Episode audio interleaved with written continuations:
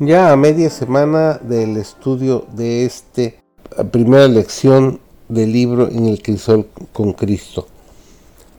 Hoy es miércoles 29 de junio. Recuerden que estamos estudiando esta eh, semana el capítulo El crisol del pastor. Servidor David González.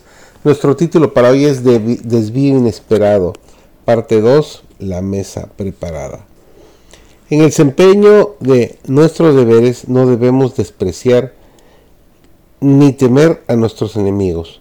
Poniendo nuestra confianza en Dios, debemos avanzar firmemente, hacer su obra con abnegación, confiar humildemente en Él, entregarnos a su providencia, nosotros mismos y todo lo que concierne a nuestro presente y futuro.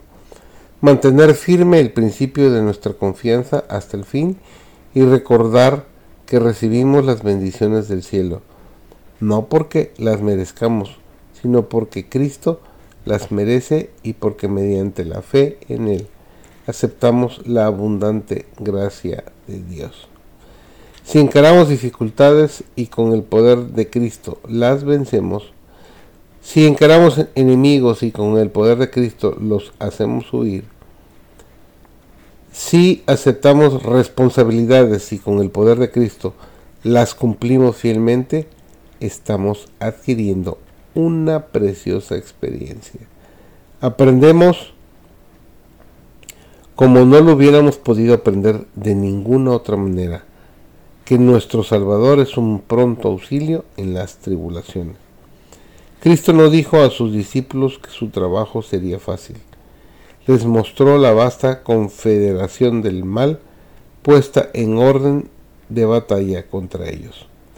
Tendrían que luchar contra principados, contra protestades, contra señores del mundo, gobernadores de estas tinieblas, contra malicias espirituales en los aires. Nos dice el libro de Efesios, el capítulo 6 y el versículo 12. Pero no se los dejaría luchar solos les aseguró que él estaría con ellos y que si ellos avanzaban con fe, estarían bajo el escudo de la omnipotencia. Les ordenó que fuesen valientes y fuertes, porque uno más poderoso que los ángeles estaría en sus filas, el general de los ejércitos del cielo. Hizo amplia provisión para la prosecución de su obra y asumió él mismo la responsabilidad de su éxito.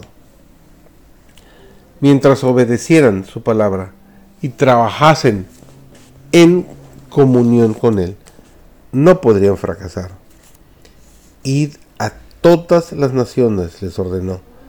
Id a las partes más alejadas del globo habitable y estad seguros de que aún allí mi presencia estará con vosotros. Nos dice el Señor, trabajad con fe y con toda la confianza, porque yo no os olvidaré nunca. Estaré siempre, cada día con vosotros, ayudándoos a realizar y cumplir vuestro deber, guiando a cada uno, alentándonos, santificándonos, sosteniéndonos y dándonos éxito en hablar palabras que llamen la atención de otros al cielo. Que esta promesa, que esto sea una gran realidad en cada uno de nosotros es mi deseo y oración.